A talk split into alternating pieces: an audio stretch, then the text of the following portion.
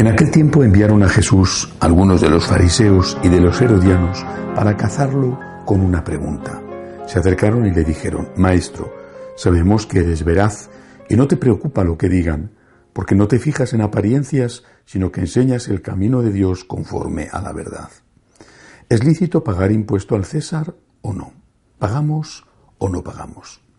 Adivinando su hipocresía, les replicó, ¿por qué me tentáis? Traeme un denario que lo vea. Se lo trajeron, y él les preguntó, ¿de quién es esta imagen y esta inscripción? Le contestaron, del César. Jesús les replicó, Dad al César lo que es del César y a Dios lo que es de Dios. Y se quedaron admirados. Palabra del Señor. La pregunta mm, puede parecer extraña hoy en día, pero entonces tenía realmente eh, trampa, era una pregunta envenenada. Porque eh, no hay que olvidar, Israel era un pueblo eh, conquistado, era una provincia del Imperio Romano, por lo tanto era un pueblo que soñaba continuamente con su libertad y de hecho unos treinta y tantos años después de la muerte de nuestro Señor, eh, hubo un levantamiento de los más independentistas que provocó una reacción brutal por parte de Roma que concluyó con la destrucción absoluta de Jerusalén. En el año 70 después de Cristo, es decir, unos 40 años más o menos después de la muerte de nuestro Señor. Es decir, el sentimiento nacionalista estaba muy arraigado en el pueblo, incluso entre la mayor parte de los miembros del estatus religioso, quizá no tanto entre los sumos sacerdotes que eran puestos nombrados por los romanos, pero sí desde luego entre los fariseos. Por eso esa pregunta pretendía ponerle a Jesús contra las cuerdas. Si dice Jesús que hay que pagar el impuesto, está declarándose eh, colaboracionista con los romanos y por lo tanto pierde el apoyo popular. Pero si por el contrario dice que no hay que pagar el impuesto, entonces va a ser inmediatamente denunciado por los mismos que le están preguntando, denunciado ante los romanos como un revolucionario, como un insurgente, como alguien peligroso y los romanos le van a detener. La pregunta, repito, tenía un trampa y era muy, muy venenosa. Jesús resuelve la pregunta, mm, eh, sale de, la trampa con este equilibrio perfecto que después ha quedado para la historia como un ejemplo de cómo tenemos que comportarnos en las realidades del mundo eh, dad a Dios lo que es de Dios, al César lo que es del César, y lo dice mirando el denario, que era la moneda con la que había que pagar el impuesto a los romanos.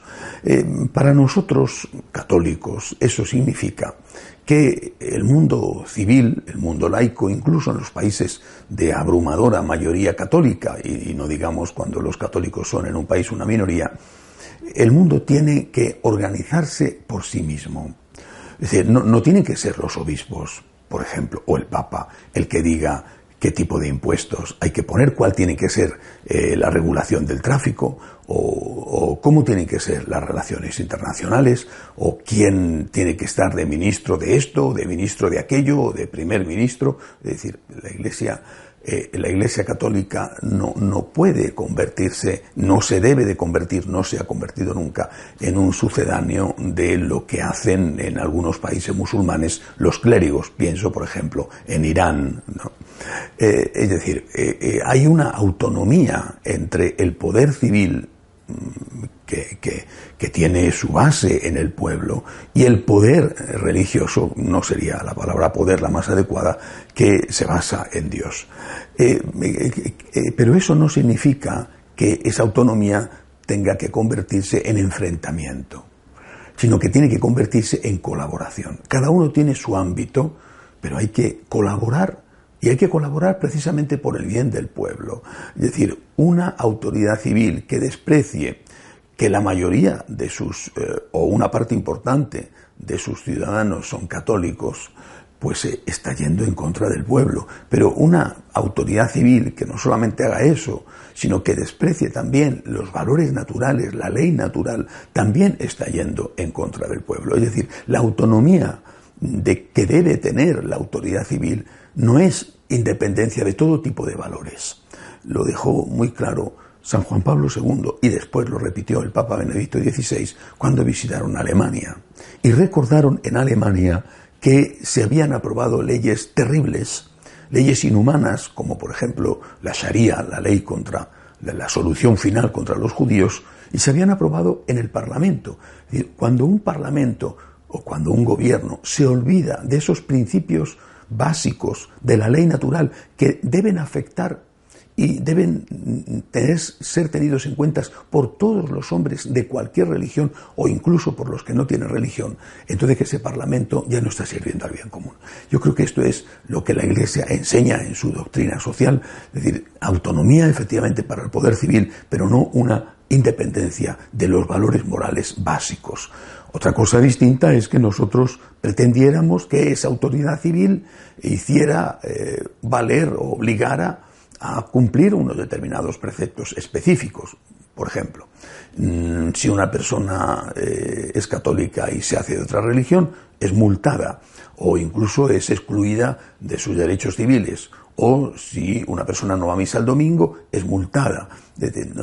Esto no se nos pasa por la cabeza. Y sin embargo, esto es lo que se hace en los países musulmanes. Eh, recientemente, unas declaraciones del que ha sido eh, hasta hace poco obispo auxiliar de Jerusalén, un, sacerdote católico de origen palestino, contaba cómo se vive en Jordania y él dice es el mejor país musulmán para vivir un cristiano y sin embargo cuenta, por ejemplo, si uno se hace católico, pierde inmediatamente todos sus derechos civiles, inmediatamente pierde la patria potestad, es decir, la potestad sobre sus hijos, y después sus bienes, cuando muera, pasan al Estado y no los puede dejar en herencia. Es decir, eso, algunas de las cosas que contaba de Jordania, que él mismo decía que es el mejor país musulmán para vivir un cristiano. Es decir, nosotros no podemos llegar a ese extremo pero tampoco podemos pensar que la autoridad civil tiene una independencia absoluta sobre todo tipo de valores. Dar a Dios lo que es de Dios significa poner a Dios en el primer lugar de la persona y también de la sociedad. Pero en una sociedad plural no puedes poner a Dios en el primer lugar porque cada uno tiene su concepto de Dios o incluso algunos no creen en Dios. Por eso, Dad a Dios lo que es de Dios y al César lo que es del César. Significa que las autoridades civiles tienen que respetar los derechos humanos, tienen que respetar la libertad religiosa, tienen que respetar la ley moral natural y después colaborar con la Iglesia Católica y con las distintas religiones, colaborar para el bien del pueblo. Que así sea.